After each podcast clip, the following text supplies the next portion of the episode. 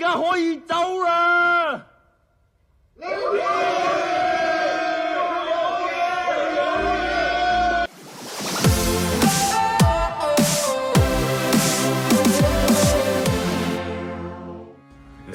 long time, man. Still, you have a lot of fans in Taiwan and China.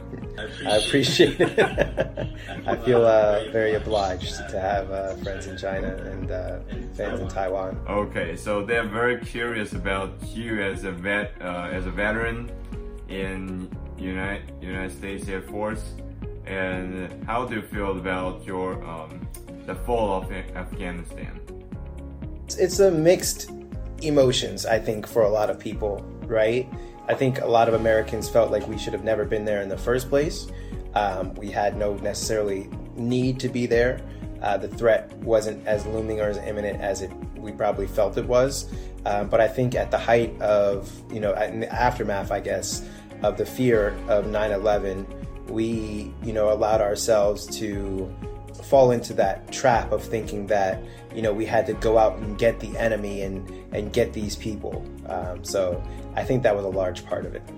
So will you say uh, United States left Afghanistan because uh, during Obama's period, uh, Bin Laden has been not captured, uh, shot and killed. The, the mission co- accomplished, and that's part of the reason you left. Uh, I honestly feel like if the objective was to capture us or kill Osama bin Laden, we could have done so without a full standing army in, in, in another country, right? Um, there would have been better ways to go about doing it. And I mean, that's exactly what SEAL Team 6 did when they found and captured a bin Laden. They, it wasn't because we had an army in the country, it was because we had intelligence that led us to the right person. The whole army station overseas, you you consider it an extra expenses, and not necessarily evil. mythos of America is to tell people that it's about bringing people freedom and democracy and all these other other things, which you know is kind of a byproduct of that. But I think there's a new way in which uh, modern societies try to colonize, and I think that that might have been part of America's colonization strategy, in my opinion.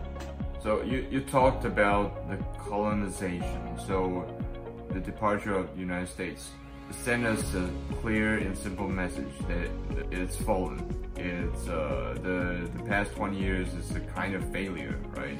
So how to explain it and how have, have you seen as American any benefit you have acquired in the past 20 years? Not that I can think of offhand. I mean, I'm sure there are people that live significantly better lives than they would have under Taliban rule. I think that that may be a benefit of it. Um, but I don't think that America went into it with a necessarily with forethought and with a game plan and with you know an exit strategy. It was you know it was more of a retaliation than anything, and I think that probably was part of the problem. Circumstances of 9/11 and things of that nature, people don't necessarily make the most rational decisions, and because of that, it leads it led us into a war 20 years later that we I don't think we won, you know. I don't think we we got any benefit out of it per se. And my only real concern is for you know the Afghani people. I certainly hope that you know they find a way of life that is you know comfortable or, or you know a better way of life after this or, or find a way to build things within their own within their own borders um, because I think what the U.S. did kind of maybe may have been a detriment to them instead of an actual help um, but maybe helped in some areas hurt in some others the, the fall of Afghanistan is clearly the the people of Afghanistan supported the Taliban more much more than they support the, the governance of the United States. How do you see about that point? I think that that's partially true, but I think depending on who you talk to, it could be different for different people. I think, you know, women in the country, you know, maybe do want the opportunity and the right to work and live and educate themselves. Maybe some don't. You know, I think with anything, it's going to be a mixed bag. But I think from the American perspective, looking in and having been there, right, um, and understanding the amount of drone strikes and the amount of, you know, just sheer civilian casualties that have there, happened right? Because of I have. Have you been to Afghanistan? I have, yes. Yeah, I was in Afghanistan. I think the issue, civilian casualties and, and drone strikes with those, you create more people like the Taliban. You know, lost a father, a mother, a, a son, a daughter to, you know, the US's involvement. And because of that, you create more quote unquote terrorists, you know, who want to defend and protect their land because, you know, it wasn't the Taliban that, you know, dropped a bomb on, on their uncle or whatever it might be. I'm not saying that the Taliban is good by any means, but that aggression leads to more aggression. And that's a lot of the problem. You, it sounds like you feel it's kind of similar to the war against Vietnam and Viet Cong.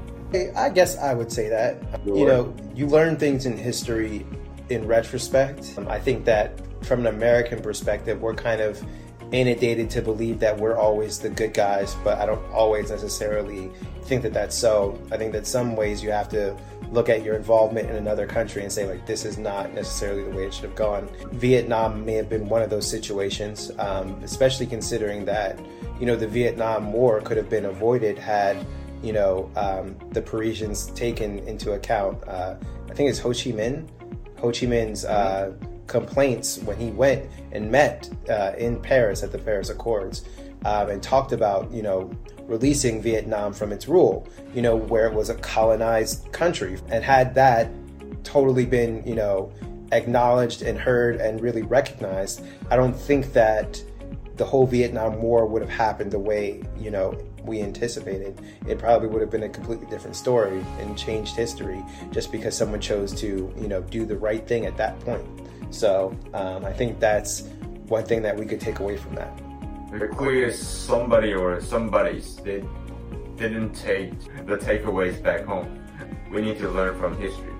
So will you say that most of the Americans are not so so much diverse background, so they don't really understand what Asians or Islamic cultural background people are thinking. So therefore, they didn't make the decision accordingly, and they uh, created such a mess. Would you say that? I would definitely say that. And and like I said, I think you know, Americans, we've been indoctrinated to believe like it's America first. America's number one. America's the best. You know, all these different things instead of really examining the things that we do with, you know, with with clear eyes, with looking at it from a perspective not to say like are we the good guy you know are we the we're the good guys we can do whatever we want but rather you know are we actually the good guys? Are what is what we're doing being beneficial? And i think a lot of times americans have a tendency to look at the situation in afghanistan and say well we're going after the bad guys. Of course what we're doing is right. Um, but you know there's ramifications to that. A lot of that has been civilian casualties. A lot of that has been kind of the empowerment of the taliban in some ways.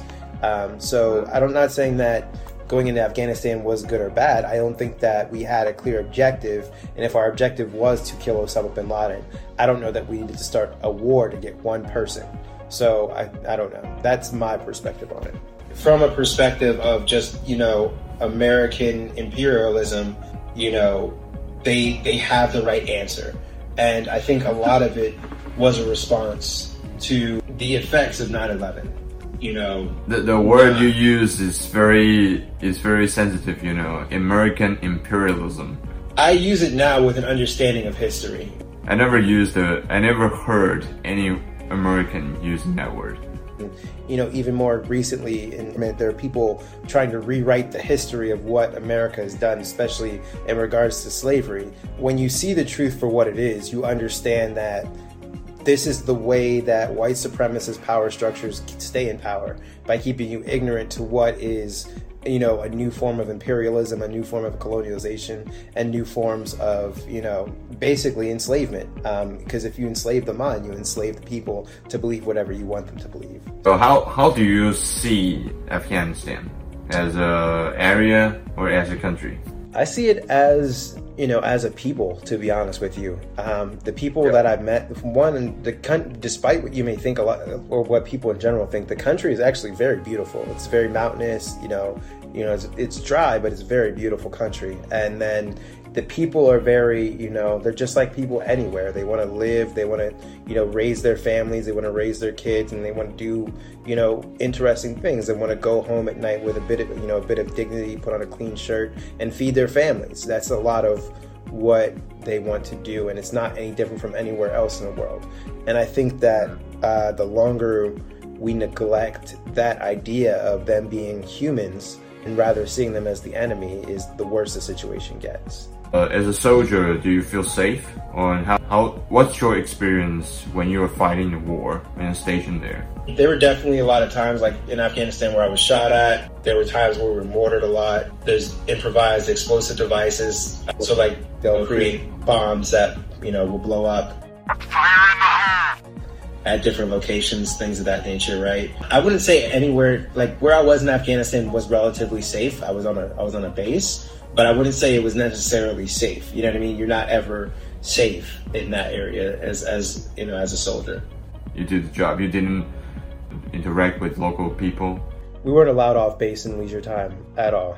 You're stationed on the base, and you only interact with uh, Americans yes, only Americans. Um, but there are, you know, there's Afghan locals or nationals that do work on the base and, you know, come to the base for medical care. You do interact with them, but not as much. You're not really supposed to talk to them as much unless it's your, uh, your duty.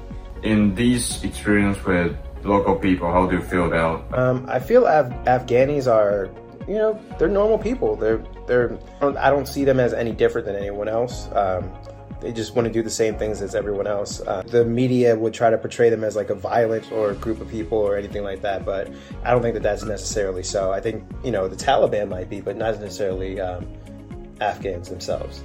Are they really radical? No, I mean they definitely have you know hard founded beliefs in Islam, which is you know there's absolutely nothing wrong with that, and I don't think there's anything wrong with you know being Islamic or Muslim or anything of that nature.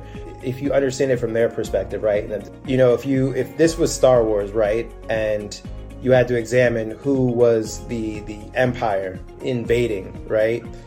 Would you assume it was the Afghans or would you assume it was the United States who come with all these weapons, all these equipment? you know, all these other things and their own version of the Death Star. I mean, if I was an Afghani, I would look at it like, okay, like we're the rebels. We're the people fighting the evil empire versus we're, it's hard to make that argument when you look at it from that perspective, in my opinion.